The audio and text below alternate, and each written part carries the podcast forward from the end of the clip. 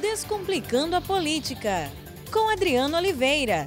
Análise por quem sabe como a política funciona. Olá, como estão? Bom dia. Depois de um período curto de recesso, cerca de 40 dias, voltamos com o nosso podcast.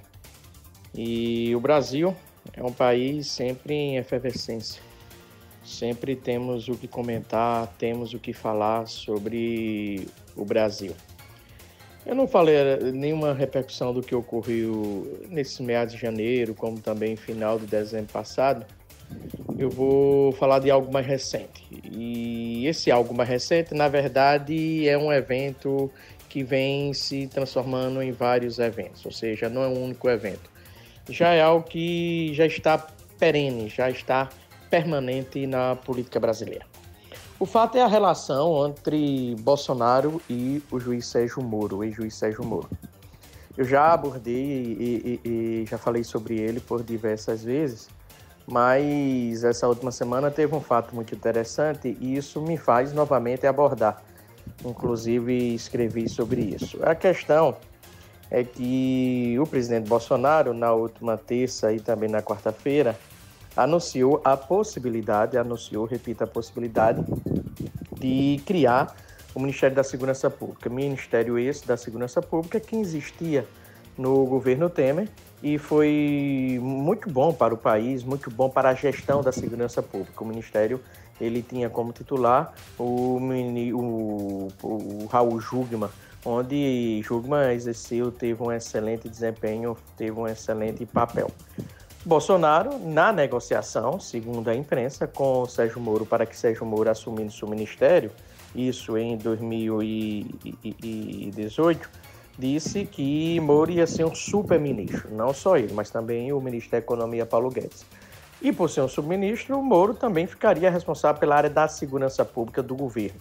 No caso, especificamente, ficaria responsável pela política de segurança, Senasp e o mais importante, a Polícia Federal. Na última quarta-feira e na terça-feira, o que a imprensa divulgou é de que Bolsonaro tomou a decisão de trazer novamente o Ministério da Segurança Pública para o governo, ou seja, existia na era Temer, agora ele voltava a existir na era Bolsonaro. E, consequentemente, isso enfraqueceria, até porque o ministro Sérgio Moro perderia o controle da Polícia Federal, o Ministério da Justiça, que é controlado, que é liderado pelo Sérgio Moro. Bolsonaro demitiu, disse que não, que por enquanto isso é improvável. O Ministério da Segurança Pública continua com Sérgio Moro.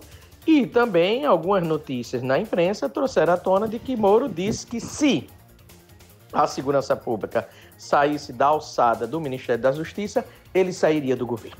Pois bem, esse é o fato. Mas qual é o significado disto político? O significado político, e isso é o que nos importa, é de que o ministro Sérgio Moro concorre com o presidente da República, Bolsonaro. E daí vem várias questões, vem várias indagações.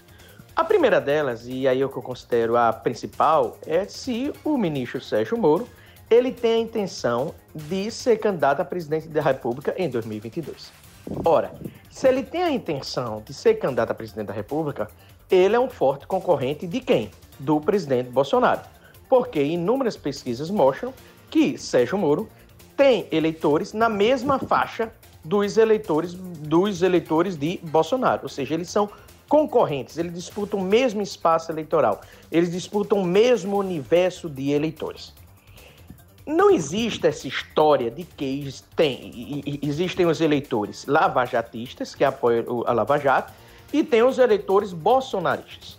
Eu digo que ambos, ambos lavatistas e bolsonaristas, eles representam a mesma coisa, eles são as mesmas coisas, portanto não existe essa diferença. O que pode ocorrer, claro, isso aí nós precisamos mostrar com pesquisas e ter uma explicação é, é, é, teórica, e eu vou tentar dar essa explicação teórica e empírica nesse meu podcast.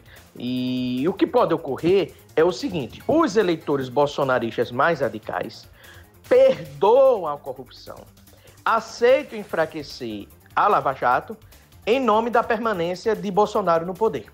Pronto, tá aí são os eleitores bolsonaristas da Gema. Mas o que as pesquisas nacionais mostram claramente é que os eleitores de Bolsonaro gostam do Moro e apoiam a Lava Jato. Isto é, quem apoia a Lava Jato gosta de Sérgio Moro. E quem apoia a Lava Jato e gosta de Sérgio Moro apoia Bolsonaro.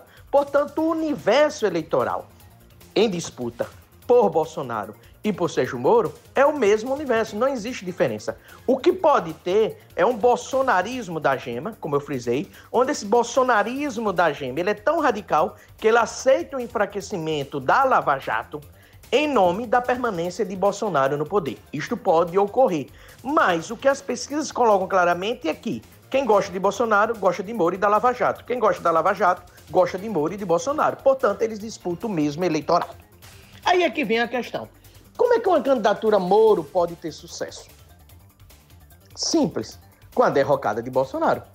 Porque com a derrocada da Bolsonaro, de Bolsonaro, leia-se aí a derrocada econômica do governo, você passa a ter a esperança não no PT. É claro que alguns eleitores que votaram é, em Bolsonaro e que são eleitores indiferentes, são eleitores pendulares, eles podem voltar novamente a votar no PT ou em Luciano Huck ou outro candidato.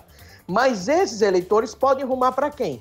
Para Moro. Dá uma chance a Moro. Porque se eles ficaram tristes com Bolsonaro, eles têm algum tipo de capilaridade, algum tipo de valores e, consequentemente, de pensamentos conjugados com Sérgio Moro e com Bolsonaro, passa a votar em quem? Passa a votar em Sérgio Moro. Então, aqueles eleitores de Bolsonaro arrependidos, tristes com o desempenho da economia, passam a ter como representante Sérgio Moro. E aqueles eleitores radicais de Bolsonaro, antipetistas, antilulistas, veem em Sérgio Moro a figura que pode derrotar quem? O ex-presidente Lula. A figura que pode derrotar o lulismo, a figura que pode derrotar o PT. Então, Moro só tem chance com a derrocada da economia do governo Bolsonaro. Não ocorrendo essa derrocada da, da economia do Bolsonaro, o que é que ocorre? Moro e Bolsonaro disputam o mesmo parceiro eleitoral. E quem ganha com isso? O PT. Ou também é uma grande oportunidade para uma candidatura de centro. Por quê? Porque eles vão dividir Bolsonaro e Moro o mesmo eleitorado. Então, se esse eleitorado hoje ele teria de 30% a 35%, ocorre um racha nesse eleitorado, para mais para um ou para menos. Um dos dois poderá estar no segundo turno, é importante trazer isso, essa possibilidade é factível. O PT, consequentemente, garante os seus 25% e 30% de intenção de votos que tem. E isso sufoca um candidato de centro. Continua eh, eh, basicamente o mesmo quadro, ou seja, o centro sufocado. E o PT disputando com o bolsonarismo e com o humorismo.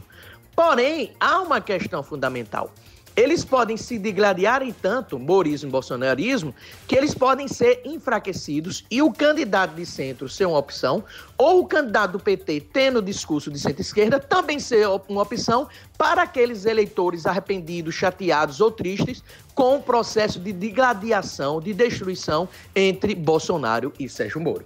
Então, isso, ao meu ver, também é factível. Porém, qual é a melhor estratégia para Sérgio Moro? A melhor estratégia para ser o Moro depende do seu objetivo. Se ele quer ser presidente da República, ele tem que torcer pela derrocada do governo Bolsonaro. Se ele quer ir para o Supremo Tribunal Federal, ele tem que aguentar Bolsonaro. Tem que ser humilde. E qual é a melhor estratégia para Bolsonaro? Se Bolsonaro não quer ter Sérgio Moro como sua sombra, a melhor estratégia para Bolsonaro é nomear Sérgio Moro para o Supremo Tribunal Federal. Vejo que esse conflito entre Sérgio Moro e Bolsonaro não terminará a relação de desconfiança entre ambos permanecerá. Até porque, saiba, Moro é chefe da Polícia Federal. Sérgio Moro pode ter informações importantes sobre o caso Flávio Bolsonaro, sobre o caso Marielle e outras. Ele deixou claro, inclusive, na entrevista dele no programa Roda Viva da TV Cultura. Pois bem, certamente essa crise não vai cessar entre Moro e Bolsonaro. Ela vai continuar. Quem são os beneficiados? Por hora, não existem vencedores entre Bolsonaro e Sérgio Moro. Vamos ver quem vencerá. Porém, até o instante, quem poderá ser beneficiado com esse conflito é um candidato do PT ou também isso gera uma grande oportunidade para um candidato de centro nas eleições presidenciais de 2022. Pois bem, colegas, uma ótima semana e forte abraço. Descomplicando a política, com Adriano Oliveira. Análise por quem sabe como a política funciona.